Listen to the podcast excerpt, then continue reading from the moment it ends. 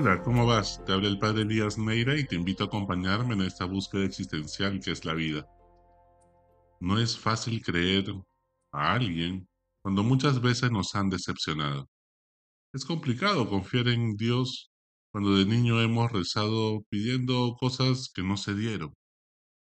¿Quién puede resarcir un corazón que se siente decepcionado de Dios porque no cumplió nuestras altas expectativas?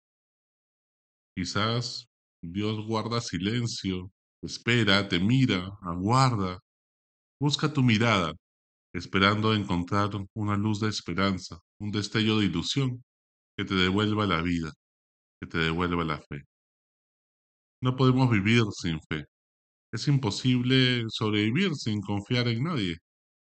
Ni el más autosuficiente de los guerreros puede lograr su misión sin confiar en alguien. El ser humano es un ser gregario, un ser que siempre pertenece a una tribu y necesita por lo tanto confiar. La fe o confianza es el fundamento de todos los valores que tenemos, incluso del amor. Sin confianza, creamos mucha burocracia, porque pensamos que todos van a transgredir las normas. Sin confiar en nadie es imposible hacer negocios, porque más allá de los contratos y todas las cláusulas que pongamos, pues siempre estaremos sospechando de la persona con la cual hemos logrado un acuerdo. Sin confianza, nada se mueve en el mundo, ni económico, ni cultural, ni político, ni social. Existen tres niveles de fe o confianza. La fe objetiva, que consiste en creer en algo porque suena razonable. No es algo jalado de los pelos. Por ejemplo, creer que Colón descubrió América o que Pizarro conquistó a los incas y fundó Lima, pues es un tema de una fe objetiva. Creemos en las personas que nos lo han dicho. Luego tenemos una fe subjetiva, que consiste en creer en algo por quien me lo dice. Por ejemplo, es más confiable lo que me dice mi mamá que lo que me dice un político en campaña electoral. O confío más en lo que me cuenta Kotler y Rostorowski sobre acontecimientos históricos del Perú, porque son ellos, eruditos, han investigado sobre el tema, que lo que me dice un joven influencer en TikTok. Hasta aquí hablamos de una fe natural. Mucho de lo que conocemos los seres humanos está basado en ese tipo de fe, ese tipo de confianza. Sin confianza es muy difícil poder realizar proyectos innovadores, hacer negocios, como hemos dicho. Pero, ¿qué pasa cuando es Dios quien te dice que confíes en Él? Se trata de una fe sobrenatural, es un don de Dios, pero no por eso significa que sea irracional. Creer en Dios no es algo que podamos explicar a través de un método científico, sin embargo, no es irracional, sino que es razonable. Es razonable porque surge al meditar y reflexionar sobre nuestro pasado. Nosotros comenzamos a ver nuestra historia personal, buscamos la huella de Dios allí, en lo que hemos vivido, y vemos cuántas veces Dios acontece en nuestra vida. Hay tantas coincidencias que no puede ser casualidad. Es razonable creer que hay un Dios que nos ama y que conecta los puntos de nuestra historia, como dice Steve Jobs. Conecta esos acontecimientos de nuestra historia personal e incluso la historia de la humanidad para darle sentido. A pesar del sufrimiento podemos tener la esperanza de que el final será feliz. No sabemos cómo, pero será feliz. Y sin esperanza nadie lucha. Nadie daría la vida por un ideal. Por eso es razonable creer, porque si no creemos en que Dios nos ama, es imposible creer en el hombre. Su vida buscando la felicidad sería un absurdo.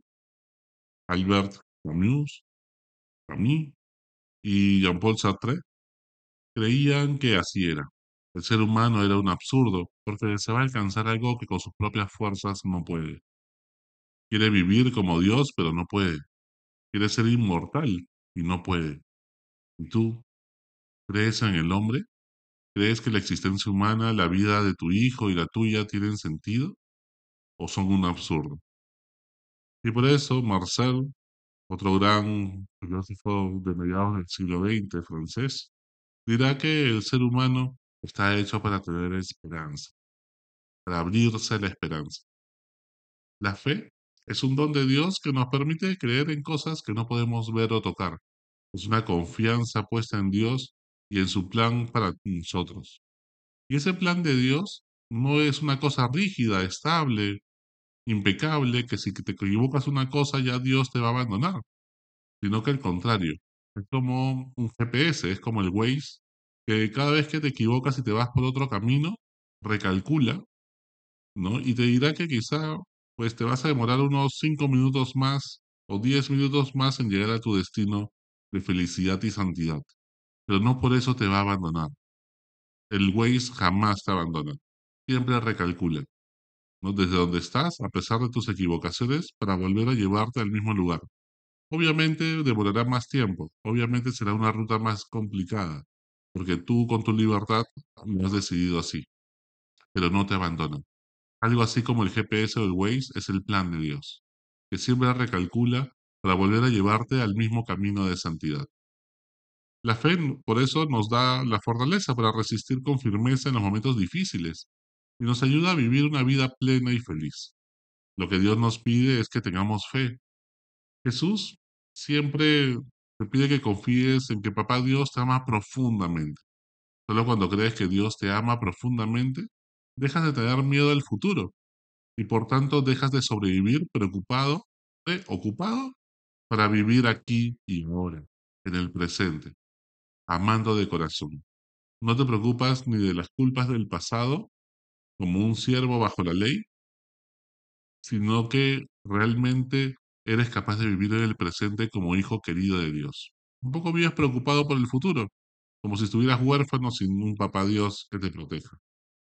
Si Dios te ama, pues entonces deja de tener miedo a las enfermedades, al fracaso, que te dañen tu reputación, a lo que los demás pues no te acepten o te traicionen. Incluso dejarás de tenerle miedo a la muerte misma, pues no es definitiva. Hay una vida más allá de ella, no es la última palabra. Dios te cuida, vela por ti. El miedo es lo contrario de la fe. Confía en Dios y podrás caminar sobre las aguas. Y si te preguntarás, ¿y si Dios no existe? Pues mira, es, el ser humano es mucho más feliz cuando confía. ¿no? Como dice el Cuto Guadalupe, la fe es lo más bonito del mundo. En el Evangelio de hoy, Jesús camina sobre las aguas. Después de meditar y estar en la presencia de Dios en la montaña, va al encuentro de la barca de Pedro. Esta barca de Pedro es el símbolo de la iglesia. Y hay una tormenta. Y ante esa tormenta, pues los, los pescadores, como eran Pedro, Santiago, Juan, Andrés y demás discípulos, no se angustian porque saben que esas tormentas a veces suceden. Pero de repente ven a Jesús caminar sobre las aguas y entran en pánico pensando que es un fantasma. Entonces Jesús les dice la frase que más repite, no tengan miedo. Es la frase que más repite Jesús en los evangelios, porque el miedo es lo contrario a la fe. Jesús cuando recrimina algo a alguien, usualmente es la hipocresía o la falta de fe. ¿Cuál de las dos puede ser que tengas? Y seguir a Jesús, pues, es caminar sobre las aguas, porque para los judíos el infierno estaba debajo de las aguas del mar. Significa que Jesús cuando camina sobre las aguas nos está diciendo que Él está por encima de la muerte, que la muerte no tendrá poder sobre Él, que Él va a resucitar. Y por eso Jesús camina sobre las aguas como símbolo de ello, que a pesar de la tormenta y las mareas, la barca de Pedro no se va a hundir. La iglesia no va a dejarse tumbar por la muerte, por el mal. Entonces no tengas miedo. Tu barca, que será tu familia, tu proyecto, tu sueño, pues lo que te da esperanza no se va a tumbar. Jesús siempre está allí presente. ¿Hay proyectos que fracasan? Por supuesto que sí, porque nuestras expectativas siempre son de una manera, pero los planes de Dios son mucho más grandes. Y entonces nos dice lo mismo, no tengas miedo, ten fe. Y entonces cuando Pedro ve a los ojos y pone los ojos puestos en Jesús, camina sobre las aguas y es capaz de seguirlo.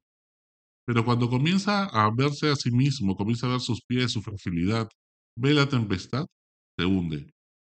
Y entonces le dice Jesús, sálvame. ¿no? Y Jesús le da la mano, no lo abandona, Dice, hombre de poca fe, ¿por qué dudaste?